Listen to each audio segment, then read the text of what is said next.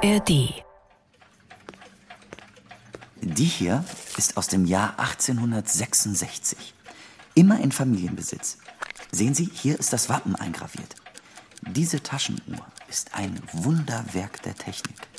Das ist ein ganz besonderes Geschenk. Spielt die denn auch eine Melodie? Polizei, nehmen Sie die Hände hoch. Bei der Durchsuchung in einem Pariser Geschäft geht es nicht um geklaute Taschenuhren. Die Polizei sucht die Frau mit Fächern und das Stillleben mit Kerze. Fünf Meisterwerke, gestohlen im Mai 2010 aus dem Museum für moderne Kunst. Doch die Bilder von Matisse, Picasso, Braque, Modigliani und Leger finden die Polizisten hier nicht.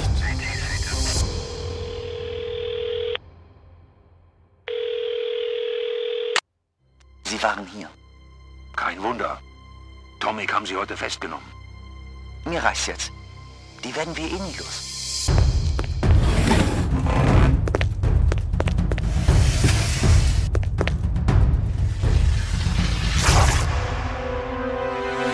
Keine Spur von den fünf Meisterwerken. Sind die 100 Millionen Euro teuren Bilder für immer zerstört? Der mysteriöse Kunstraub des Pariser Spider-Man. Kunstverbrechen. Ein True Crime Podcast von NDR Kultur.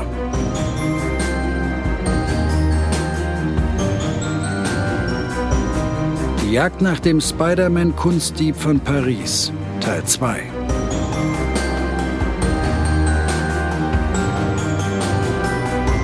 Es geht um einen vorbestraften Einbrecher, den die Zeitung Spider-Man nennen.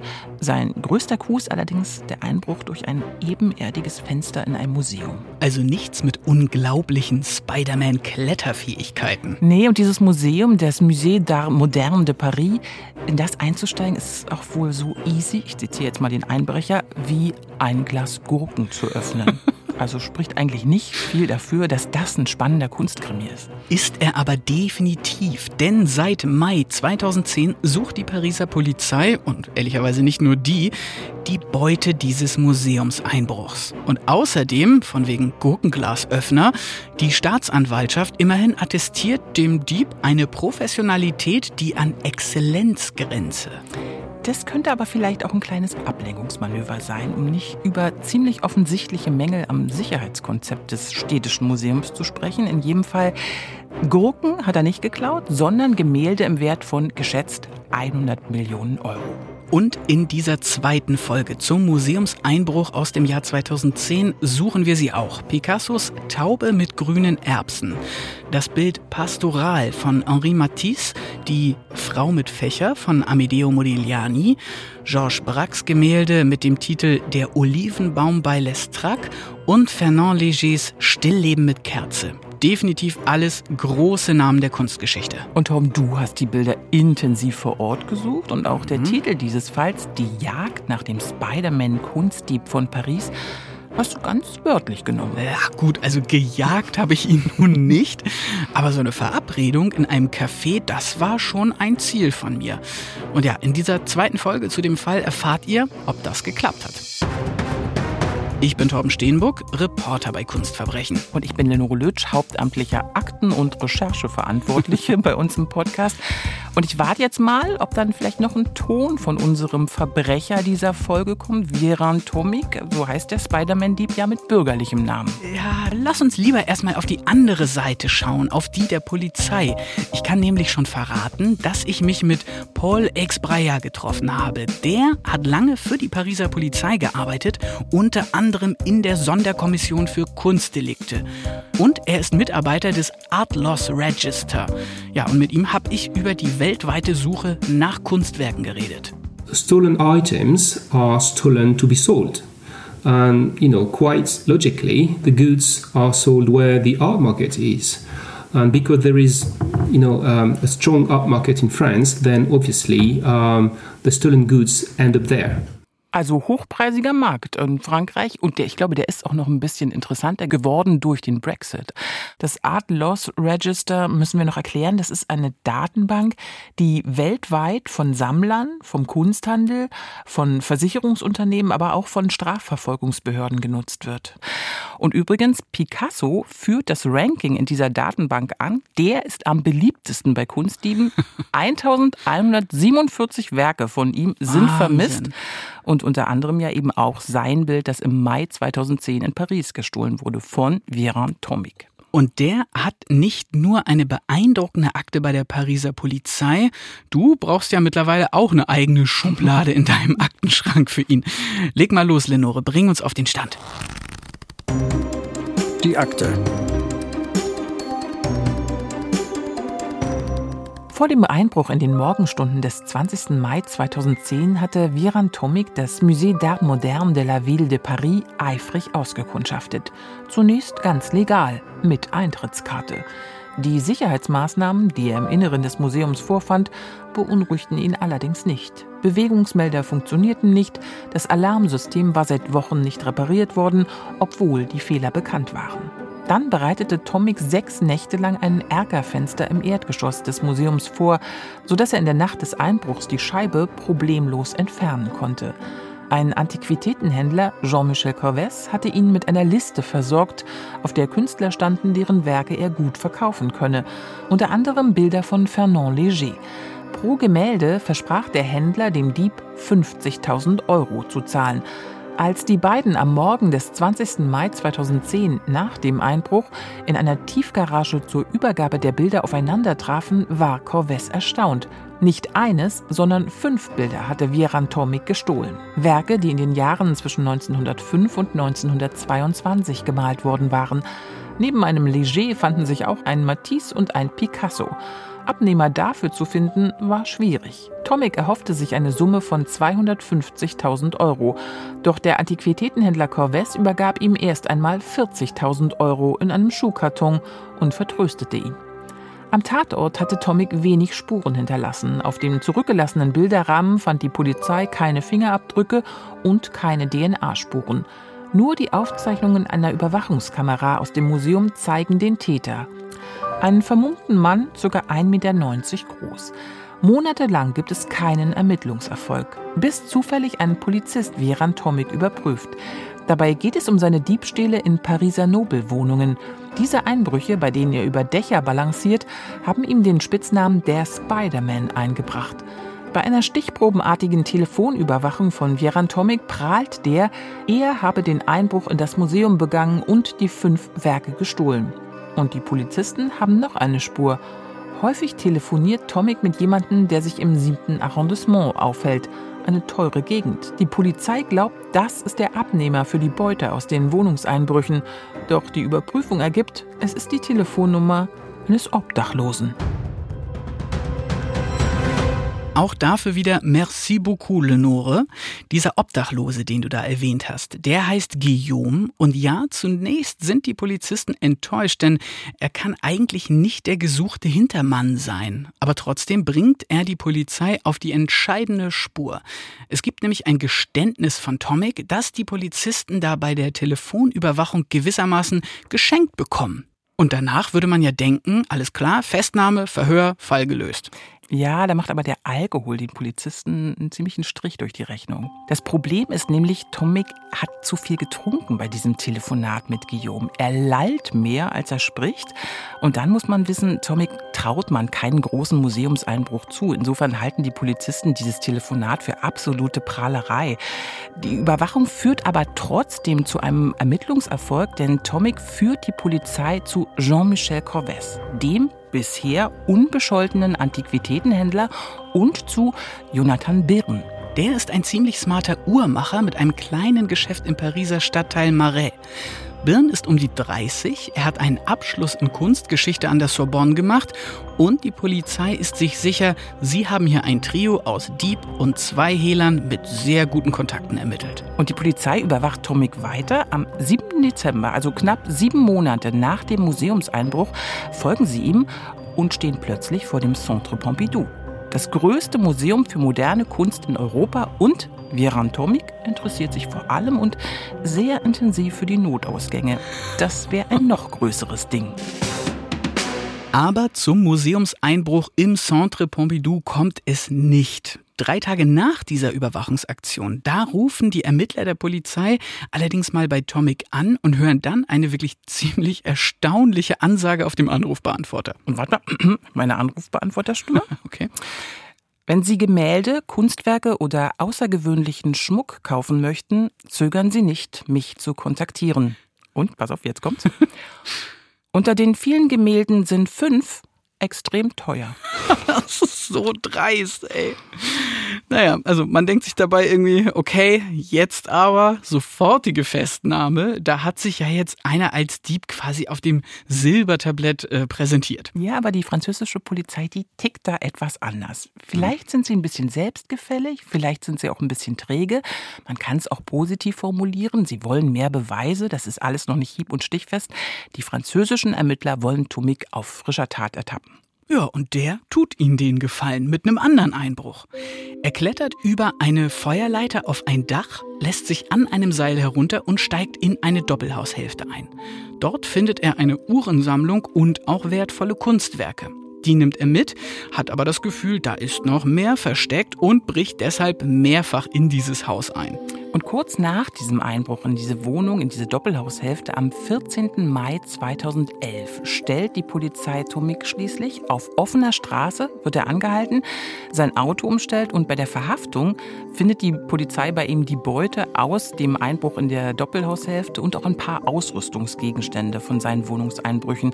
Das ist fast ein Jahr nach dem Einbruch ins Museum in dem Verhörraum bei der Polizei, wo sie ihn hinbringen, da hängt dann auch das Fahndungsplakat der fünf Gemälde aus dem Pariser Museum für moderne Kunst. Und Vieran Tomic, der gesteht einfach ungefragt, yo, ich hab die geklaut. Ich bin der Museumsdieb, den ihr seit zwölf Monaten sucht man muss ja sagen, verblüfft dürften die Ermittler über dieses Geständnis eigentlich nicht sein, bei den vielen Indizien vorher.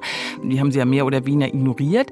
Vielleicht war es ein ganz kluger Schachzug, dass Veran Tomic erfahren hat, dass die Polizei auch dem Kunsthändler Corvès auf der Spur war. Denn der schuldet ihm schließlich noch ziemlich viel Geld. 40.000 Euro hatte er gezahlt, 250.000 wollte Tomic eigentlich haben.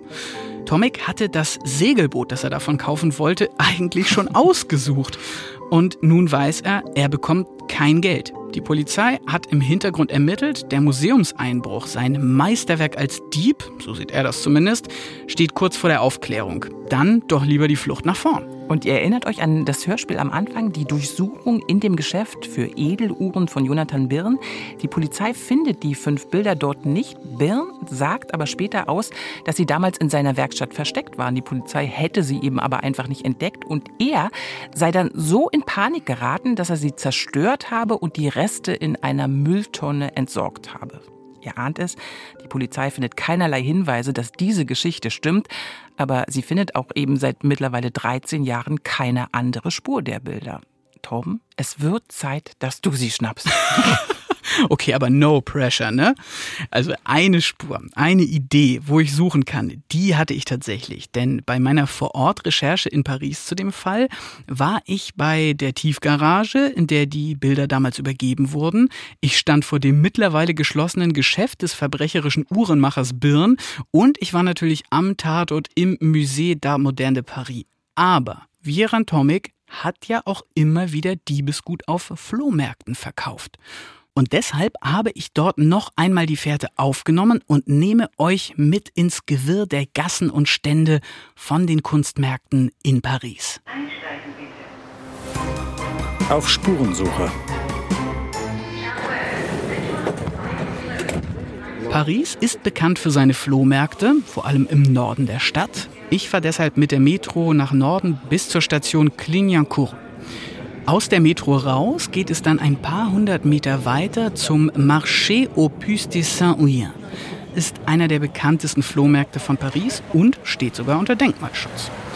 Ihr müsst euch das dann so vorstellen, der Markt besteht aus einem Gewirr von Gassen, kleinen Läden, mal sind die befestigt, also so richtige Häuser, dann wieder nur so provisorisch aufgebaute Zelte.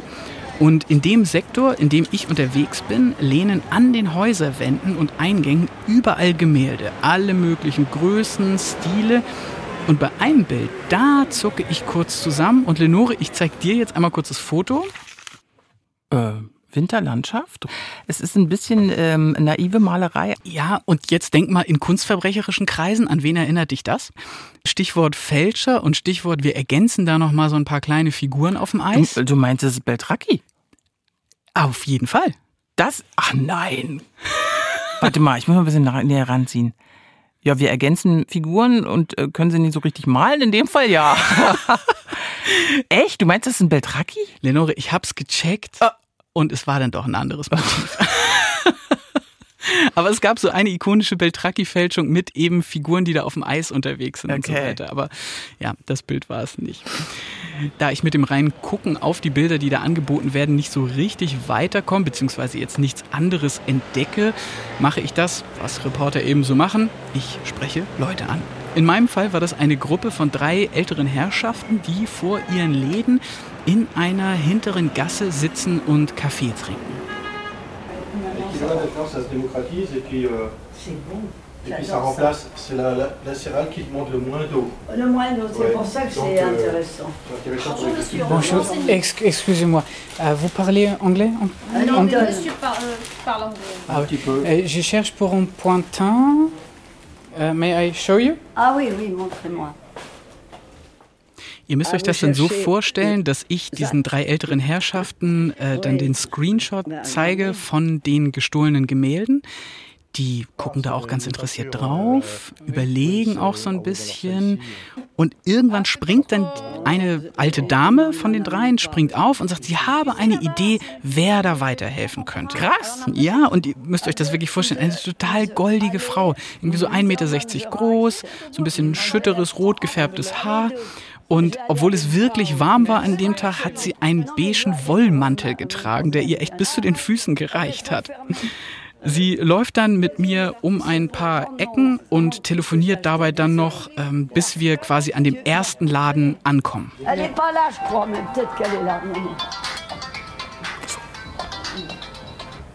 Oui, allô Allô Ah ben, c'était cette amie, elle est, cette, elle est fermée. Ah, it's closed.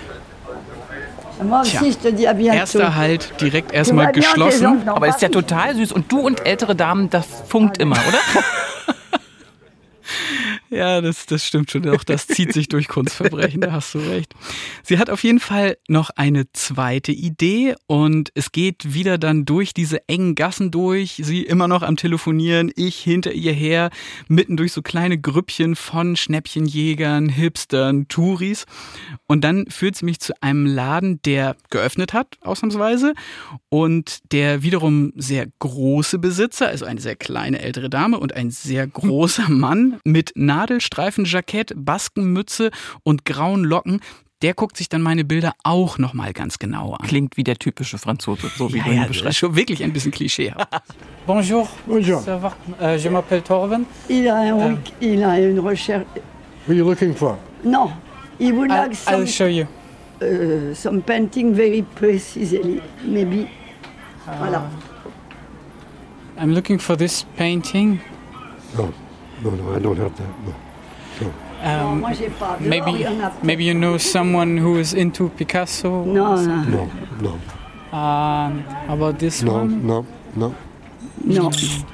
No, no, no, no, Matisse, no, No, no. bah oui. No, no, no, no. no. You're looking for reproductions. Ouais, reproduction. Of yes. Of yes, course. Yes. Of course. And maybe I'm looking for the originals as well. No, the originals is something, but usually I have reproductions of things. Ah, okay. Of famous paintings. Mm-hmm. So I would keep coming back here. Okay. Because we have a big cave full of many things, mm-hmm. and we will come upon them. But we do have cinema, and we have paintings, reproductions, are made in China. Mm-hmm. You okay. understand? Reproductions, yes. Yeah, yes, of, of course. We don't have a fucking Picasso or a Matisse. crazy. So. Voilà. Uh, Merci beaucoup. Also ihr hört schon, ich weiß, ich weiß jetzt bestens Bescheid, wo ich im Grunde Reproduktionen der Gemälde herkriege, bei denen man den Unterschied nicht erkennen wird. Fucking Picasso gemalt in China. Sehr, sehr ja. groß. Und ich habe, glaube ich, mit, ich habe versucht mitzuzählen, wie oft hat er Nein gesagt? Wie waren es 15 Mal oder doch 20 Mal? Er war sehr überzeugt davon, dass er den besagten Picasso nicht bei sich rumstehen hat. Insgesamt muss man sagen, auch da eine Fehlanzeige, aber die kleine ältere Dame gibt nochmal alles und bringt mich zu einem dritten Laden. Dessen Besitzer bittet mich dann auch direkt rein ins Hinterzimmer seines Ladens. Do you know someone who sells these paintings? Abstress, uh,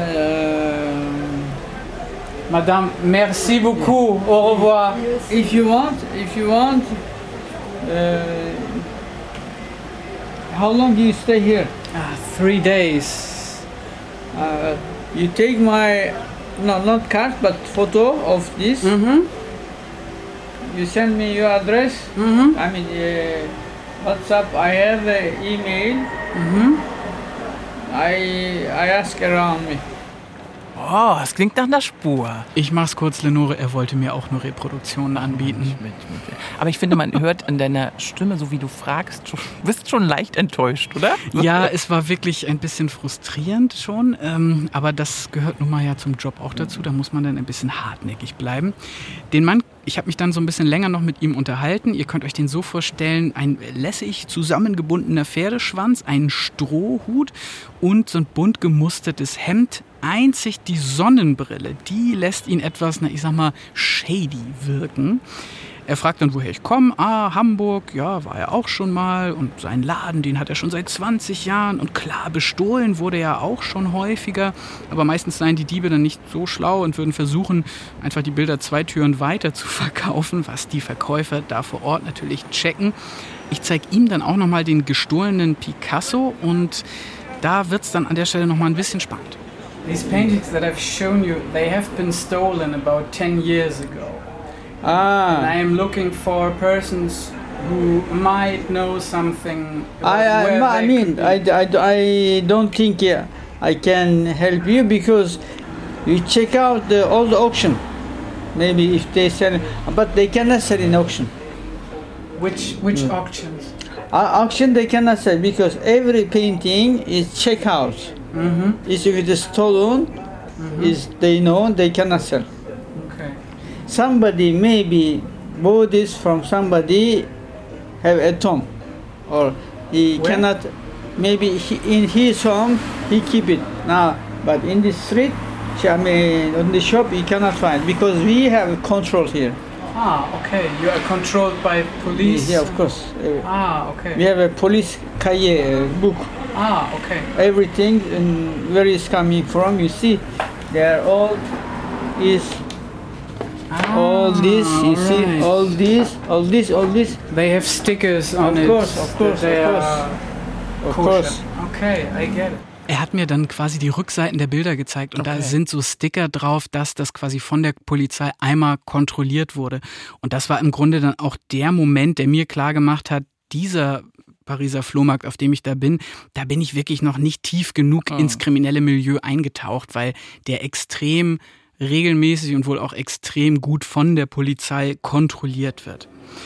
Ich hatte aber noch einen weiteren Flohmarkt am östlichen Rand der City von Paris, auf dem Tomic tatsächlich selber damals wohl auch gestohlene Kunstwerke aus Glas verkauft haben soll. Ich fahre deshalb also nochmal mit der Metro weiter bis zur Station Porte de Montreuil und dort sah die Gegend, ich sag mal, wesentlich rougher aus. Kein Banlieue, aber trotzdem war klar, dass ich hier eher nicht von einer netten alten Dame herumgeführt werde.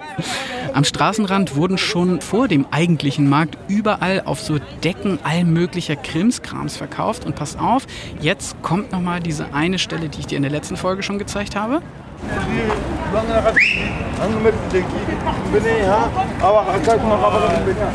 Das war nämlich das Zeichen der Händler, dass die Polizei in der Nähe ist. Hast du die auch gesehen, die Polizei? Oder war es wirklich sozusagen der Pfiff, der dich alarmiert hat?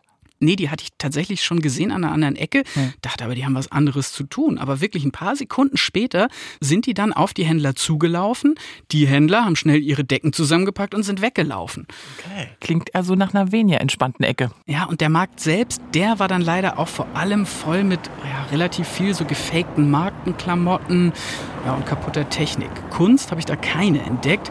Als ich dann einen Händler anspreche auf die Kunst und wo man das da vor Ort kaufen könnte, fragt der mich erstmal aus, was ich hier überhaupt wolle und dass ich mal das Mikro wegpacken soll. Deswegen hört ihr jetzt auch gerade keinen O-Ton davon.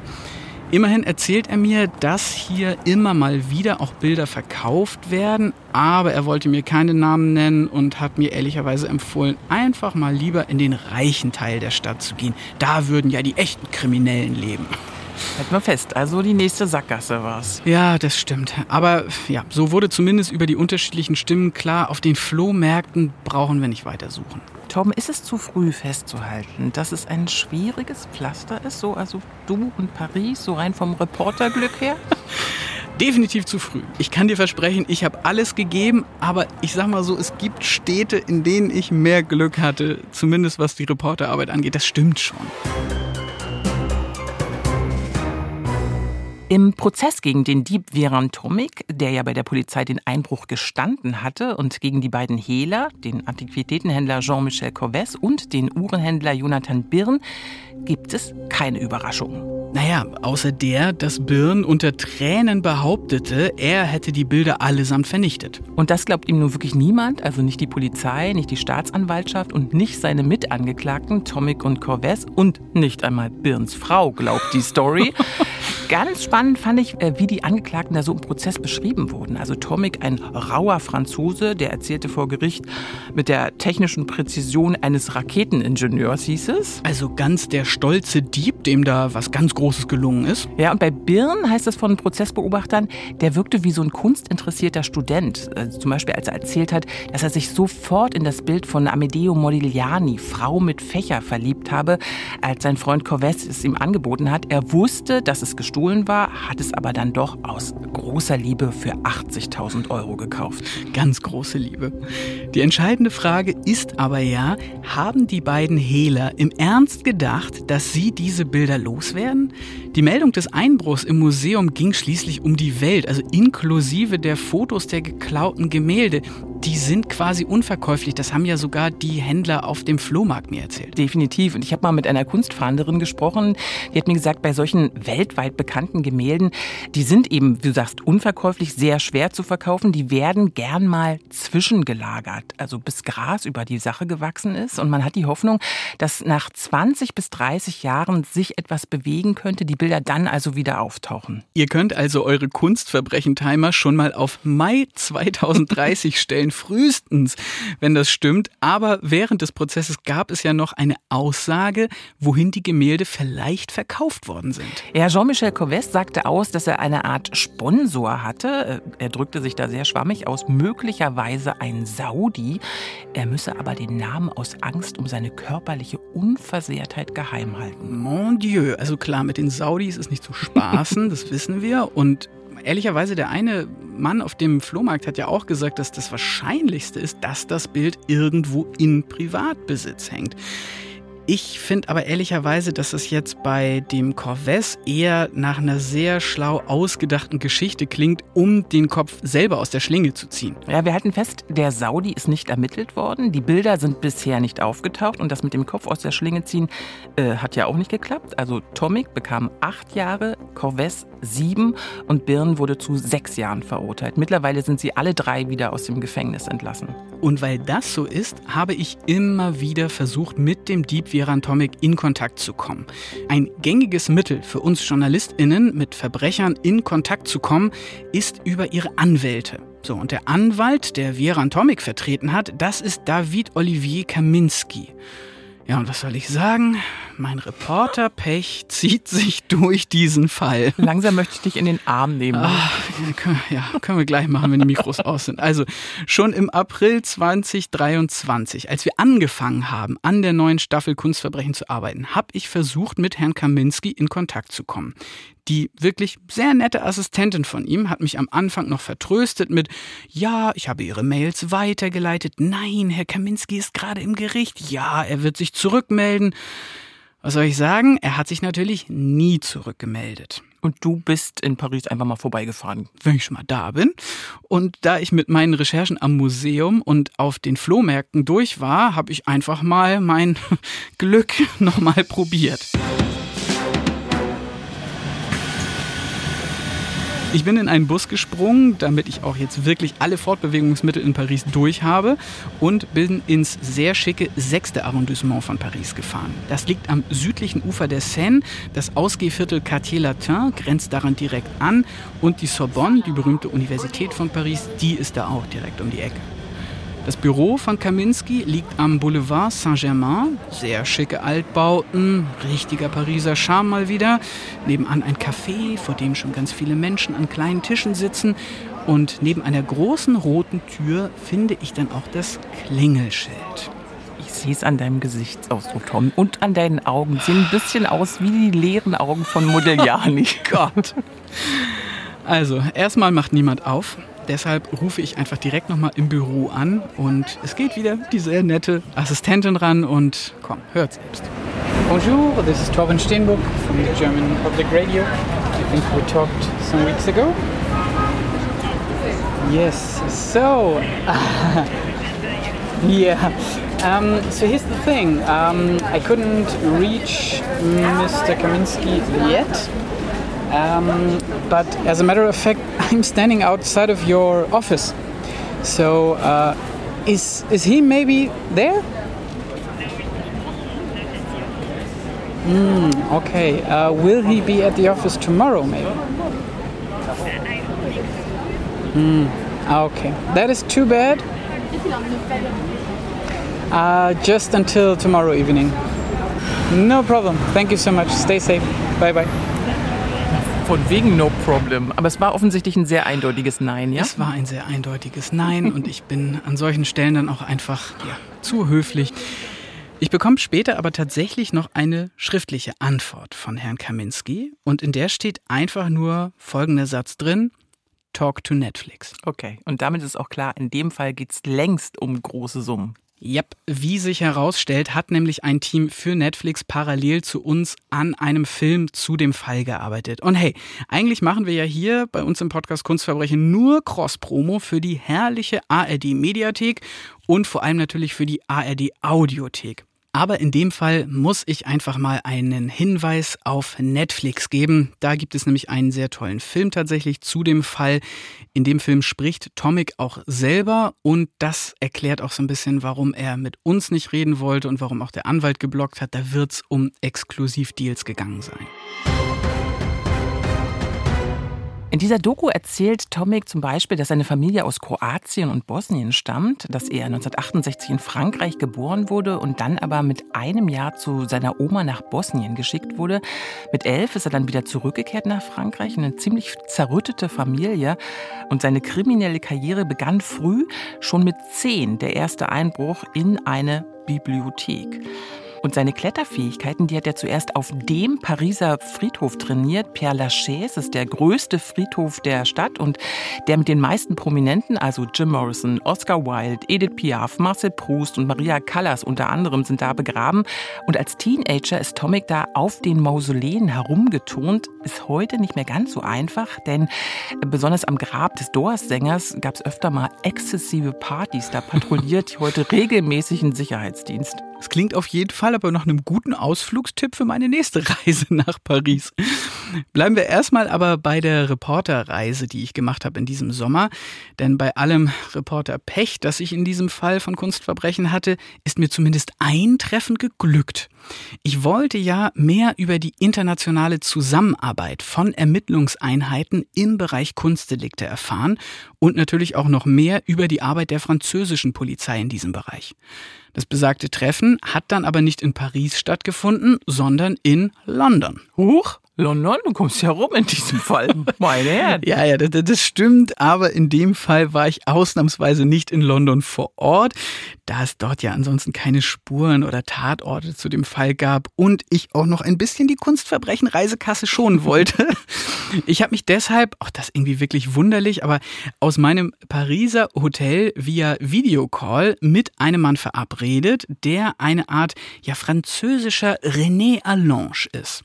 Und zwar Paul Exbrayer. Er hat lange für die Pariser Polizei gearbeitet, unter anderem eben in der Sonderkommission für Kunstdelikte. Die heißt in Frankreich OCBC, das Office Central de Lutte contre le Trafic des Biens Culture. Übersetzt heißt das sowas wie die Einheit gegen illegalen Handel mit Kulturgütern.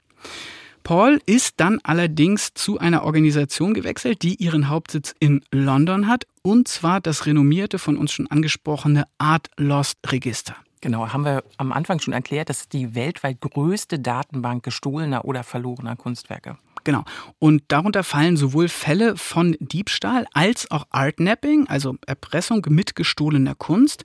Das Art Lost Register oder Register wurde 1990 in Zusammenarbeit zwischen Auktionshäusern, unter anderem Sotheby's und Christie's, internationalen Verbänden des Kunsthandels, VertreterInnen der Versicherungswirtschaft und der Stiftung International Foundation for Art Research gegründet. Aber am besten, ich sag's wie es ist, erzählt Paul einfach einmal selbst, was die Leute beim Art Loss Register genau machen. Also das Art Loss Register ist in der Welt die größte private Datenbank von verlorenen, geplünderten oder gestohlenen Kunstwerken. Gegenwärtig sind dort 700.000 Gegenstände aufgelistet. Unsere Datenbank wird genutzt, um für Kunstmarktteilnehmer und Kunstsammler einen Service zur gründlichen Überprüfung und Analyse anzubieten. Konkret heißt das, dass Sammler und Kunstmärkte wie Auktionshäuser und Kunsthändler uns bitten, die Kunstwerke, die sie auf Kommission erhalten oder zu kaufen beabsichtigen, mit der Datenbank abzugleichen. Also der Kunstmarkt hat die Pflicht zu prüfen, ob diese Gegenstände registriert sind als fehlend oder gestohlene Kunstgegenstände.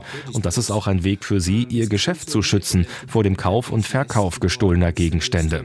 Also im letzten Jahr 2020 bekamen wir etwa eine halbe Million Suchanfragen auf unserer Datenbank, um Ihnen mal eine Idee des Umfangs zu geben. Pauls Job als Recovering Manager lässt sich übrigens dabei in etwa so zusammenfassen.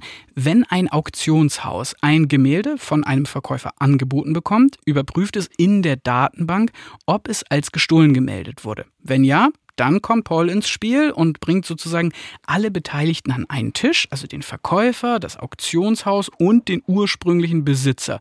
Ja, und dann koordiniert er, dass sich alle Parteien da irgendwie einig werden, was mit dem Bild passiert. Klingt nach einem total anspruchsvollen Job, gerade ja. diese unterschiedlichen Parteien zusammenzubringen und die Interessen, die sind ja völlig unterschiedlich, ne? Absolut. Da habe ich ihn auch mal gefragt, wie denn da überhaupt die Erfolgsquote ist. Nun, das ist eine sehr schwierige Frage. Ich kann Ihnen keine genaue Ziffer nennen, um ehrlich zu sein, weil einen Gegenstand zu lokalisieren ist die eine Sache, ihn zurückzubringen ist eine andere Sache. Und leider, wenn wir auf ein gestohlenes Kunstwerk aufmerksam werden, haben wir nicht immer Erfolg, es wieder zurückzubringen. Das kann aus vielen verschiedenen Gründen so sein. Zum Beispiel, wenn der Versender des Gemäldes es ablehnt, mit uns darüber zu kommunizieren und zum Beispiel in einem anderen Land sitzt und die Polizei ist deshalb nicht interessiert, an diesem Fall zu arbeiten.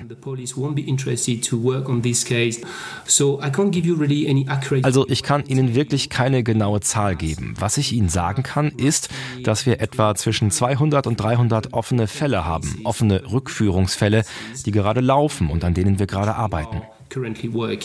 Also wir halten fest, Erfolgsquote, da hat er sich geschickt drum gedrückt, da irgendwas das zu sagen. Hat er definitiv gemacht. Also nur damit wir nicht durch den Quark kommen, eine halbe Million Anfragen mhm. sozusagen bei der Datenbank, was ja auch schon zeigt, wie groß einfach der Kunstmarkt ist und ja, wie groß auch die Sorge sozusagen Fälschung auf den Leim gegangen zu sein ist. Und 200 bis 300 offene Recovering-Fälle. So, und um das Ganze halt noch komplizierter zu machen, hängt es halt auch immer, das hat Paul ja auch beschrieben, von dem Land ab, in dem das Bild angeboten und gestohlen wurde, weil es da halt jeweils unterschiedliche Gesetzgebungen gibt. Ich bin mit Paul dann aber nochmal konkret nach Frankreich abgebogen sozusagen, denn er hat ja auch sechs Jahre für das OCBC in Paris gearbeitet. Inwiefern unterscheidet sich also überhaupt Frankreich ähm, in diesem Bereich von Deutschland? Hm, ist schwierig zu beantworten, da sich Deutschland und Frankreich in der, ich sag jetzt mal, Kunstverbrechen, Attraktivität ungefähr auf einem ähnlichen Level bewegen. Aber es ist ganz spannend von Paul nochmal zu hören, was die Gründe dafür sind, dass diese Länder so attraktiv für Kunstverbrechen sind. Der Grund, warum, ist ziemlich wichtig, denke ich, wegen zwei Hauptfaktoren. Zum einen gibt es eine große Anzahl von Kulturgütern überall im Land. Dadurch gibt es eine Menge Dinge als potenzielle Ziele für Diebe. Der zweite Punkt ist, dass der Kunstmarkt in Frankreich sehr dynamisch ist, mit mehr als 400 Auktionshäusern, Tausenden von Kunsthändlern und Antiquitätengeschäften, Hunderten von Kunstmessen und so weiter. Und am Ende des Tages, gestohlene Kunstwerke werden gestohlen, um verkauft zu werden. Ziemlich logisch. Die Waren werden dort verkauft, wo der Kunstmarkt ist. Und wissen Sie, weil ein starker Kunstmarkt in Frankreich existiert, landen die gestohlenen Güter dort. Also, großer Kunstmarkt mhm. sorgt dafür, dass viele Objekte überhaupt in Bewegung sind. Und dann ist es eben so, dass in Deutschland und Frankreich auch einfach viel Kunst in den Museen und auch im Privatbesitz ist. Deswegen, ja, wie er das gesagt hat, viele Objekte, die man da targeten kann. Mhm. Paul ergänzt noch, dass in den 1990er und 2000er Jahren zunehmend auch organisierte Banden Kunstwerke und Antiquitäten aus Privatbesitz, aus Kirchen, aber auch aus Museen gestohlen haben und diese dann in den legalen Markt eingeschleust haben. So, und wie genau das funktioniert, das hat er mir in einer sehr langen Antwort auch noch erklärt, die aber wirklich ein starker Einblick in die Ermittlerarbeit und die damit verbundenen Herausforderungen gibt. Um ein gestohlenes Kunstwerk auf den legalen Markt zu bringen, musst du im Prinzip zunächst den ersten Käufer finden oder einen Agenten, der für den Käufer handelt, der die Herkunft des Kunstgegenstandes nicht in Frage stellt, was sehr verbreitet ist. Also sobald ein Gegenstand gekauft worden ist und der Käufer kann eine Rechnung zeigen, dann ist der Gegenstand auf den Markt gekommen und der Besitzer hat ein unbestreitbares Eigentum und kann es leicht weiterverkaufen. Also, Sie sehen, es ist nicht sehr schwierig. Es gibt einen weiteren Weg für Diebe, gestohlene Gegenstände sehr einfach zu verkaufen, indem sie Online-Marktplätze benutzen. Und auch hier ist es nicht verboten, Kunstgegenstände zu kaufen und zu verkaufen über das Internet. Und die Anzahl von Verkaufsplattformen ist gewaltig. Dazu kommen weitere Verkäufe über Social Media. Und Sie können nachschauen, sehr oft gibt es einen Mangel an verfügbaren Dokumentationen, um die Herkunft und die Legalität des Exports aus dem Ursprungsland einschätzen einschätzen zu können. Und auch hier haben Teilnehmer des Kunstmarktes und Sammler kein wirkliches Problem damit. Deshalb haben wir festgestellt, dass Diebe massiv Online-Marktplätze nutzen, um gestohlene Gegenstände zu verkaufen, weil es einfach ist. Es ist einfacher und schneller, Käufer zu finden und es ist auch sicher für sie, weil es unter dem gegebenen Umfang von Online-Transaktionen extrem herausfordernd und kompliziert für die Polizeikräfte ist, Online-Verkäufe zu überwachen und einschätzen zu können, welche Objekte einen legalen oder unrechtmäßigen Ursprung haben. And there is a very complex legal issues und es gibt sehr komplexe Zusammenhänge rund um die Rechtsprechung, wenn ein Gegenstand verkauft wird. Also zum Beispiel, du hast einen Gegenstand, der verkauft wird aus Land A zu einem Käufer, der in Land B sitzt. Und der Gegenstand selbst ist vielleicht in Land C. Und sagen wir, die Plattform wird in Land D gehostet. Mit welcher Gerichtsbarkeit werden sie sprechen, um einen Kriminalfall zu eröffnen? Das zeigt, wie einfach es gewissermaßen für Diebe ist, gestohlene Gegenstände zu verkaufen way it is for thieves to sell stolen goods. Vor allen Dingen denkt man, das ist ja ein Kampf gegen Windmühlenflügel, oder? Was Absolut. kann man da machen? Absolut. Und auch ein absolutes Katz-und-Maus-Spiel, ja. bei dem fairerweise die, die Katze äh, ein Bein zu wenig hat und die Maus äh, wirklich einen Heimvorteil sozusagen. Wahnsinn. Er ergänzt noch, dass das Internet allerdings auch dabei geholfen habe bei bestimmten Ermittlungen, wenn da nämlich sozusagen rot geflaggte Bilder aufgetaucht sind. Dann haben sie es teilweise auch geschafft, da einen schnelleren Zugriff zu machen. Neben den nationalen Polizeieinheiten sei für ihn da übrigens die Zusammenarbeit mit Interpol und Europol am wichtigsten. Außerdem würde das Schengen Agreement das auch alles sehr viel leichter machen, international bei den Ermittlungen da zusammenzuarbeiten. Ich sag's wie es ist, es gibt Hoffnung im Katz-und-Maus-Spiel. Ja, aber jetzt kommen wir mal zurück zum Fall. Gibt es auch Hoffnung in Bezug auf die Spider-Man-Bilder? Also hinter denen warst du ja eigentlich hier in Paris. Ja, gut. Paul war damals zwar noch bei der Pariser Polizei, aber hört einfach mal selbst. Tatsächlich habe ich an diesem Fall nicht selbst gearbeitet. Ich habe keine Ahnung, ob diese Gemälde zerstört worden sind. Ich hoffe nur, sie wurden nicht zerstört. Es stimmt allerdings, dass Diebe es manchmal bevorzugen, Kunstwerke zu zerstören, weil es dann keinen Beweis gibt, dass sie das Kunstwerk in ihrem Besitz gehabt haben. Also, das passiert manchmal traurigerweise und es ist ganz offensichtlich ein schlimmes Ende, wenn das passiert. Jedoch, wenn wir über diese fünf Gemälde sprechen, entweder sie sind zerstört oder sie sind irgendwo versteckt. Aber ich glaube nicht, dass sie auf dem Markt sind oder auf dem Markt gewesen sind. Und zwar, weil diese Gemälde zu berühmt dafür sind, auf den Markt zu kommen, ohne dass man darauf aufmerksam geworden wäre. Ich denke, sobald sie auftauchen, werden sie gemeldet und dann werden sie hoffentlich zurückkommen. Ich glaube, ganz tief daran, dass sie nicht zerstört wurden. Auch das zieht sich durch all unsere Kunstverbrechenfälle. Ja. Also wenn es keine Spuren gibt, dann ist da immer noch dieser eine ja. Restfunken Hoffnung. Nichtsdestotrotz, das Gespräch hat uns leider in dem Sinne nicht weitergebracht. Paul sagt ja auch nur, wahrscheinlich sind sie in Privatbesitz, wahrscheinlich werden sie erstmal nicht auftauchen, vielleicht dann ja irgendwann 2030 oder so. Puh, okay, ziehen wir mal Bilanz. Die Bilder bleiben verschwunden. Auf den Flohmärkten, es tut ein bisschen weh, wenn ich das jetzt so wiederhole, hast du Alles nichts gut. gefunden. Ja. Einer der Händler hält es für wahrscheinlich, dass die Bilder noch irgendwo in Privatbesitz versteckt sind. Der Anwalt und Tomek wollten nicht mit dir reden und haben sich rar gemacht. Und selbst der ehemalige Pariser Polizist und Recovering Manager Paul X. Breyer hatte keine weiteren Informationen. Das kann man so zusammenfassen, dieses wirklich frustrierende Ergebnis. Ergebnis.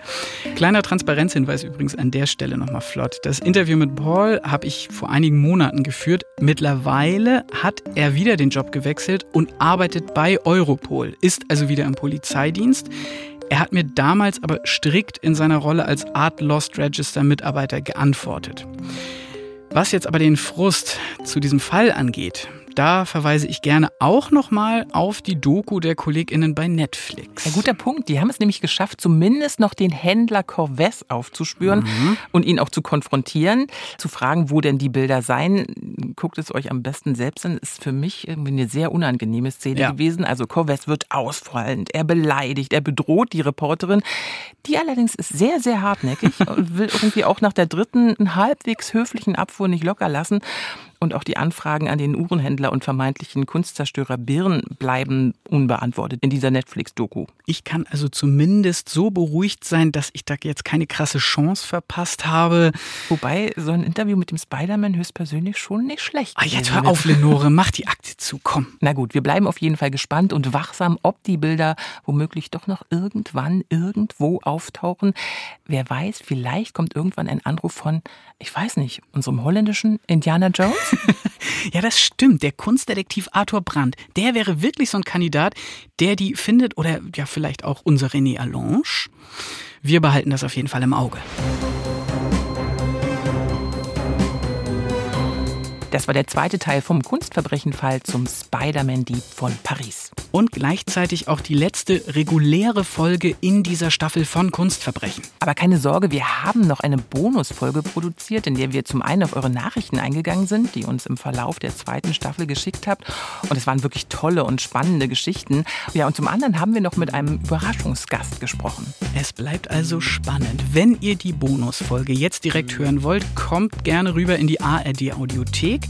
Wir verlinken euch die Folge natürlich auch nochmal hier bei uns in den Show Notes. Und wenn ihr uns Nachrichten schreiben wollt, auch nach dem Ende dieser Staffel von Kunstverbrechen, dann tut das gerne an kunstverbrechen.ndr.de. Wir sind da auch für Fragen und Feedback noch bis 2030 ansprechbar. Außerdem freuen wir uns natürlich wie immer, wenn ihr den Podcast, wo ihr könnt, eine Menge Sterne gebt, kommentiert und am besten mit euren Freundinnen und Freunden teilt. In diesem schönen Sinne, bis bald und ciao. Tschüss. Kunstverbrechen ist ein True Crime Podcast von NDR Kultur. Reporter und Hosts Lenore Lötsch und Torben Steenbuck. Musik und Sounddesign Oleg Tjulenev. Ausführender Produzent NDR Kultur Stefan Ford. Redaktion Alexandra Friedrich, Christiane Glas und Juliane Bergmann. Alle Folgen von Kunstverbrechen gibt es in der ARD Audiothek.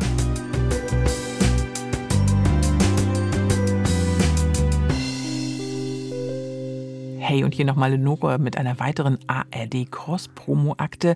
Dieses Mal empfehle ich euch den Podcast Radiowissen vom BR. Da bekommt ihr jeden Tag überraschende Wissensgeschichten. Und da ist für alle was dabei. Für Geschichtsfans, Leute, die sich für Psychologie und Philosophie interessieren, für Kultur- und Literaturliebhaber und für den Deep Dive in Natur und Technik. Da geht es zum Beispiel um den Marshallplan und wie der umgesetzt wurde. Oder wie sich Picasso immer wieder neu erfunden hat und warum das Grübeln uns gefangen hält und was wir dagegen tun können. Das und noch viel mehr findet ihr Montag bis Freitag bei BR Radiowissen in der ARD Audiothek und überall, wo es Podcasts gibt. Wir verlinken euch den Podcast natürlich auch bei uns in den Show Notes.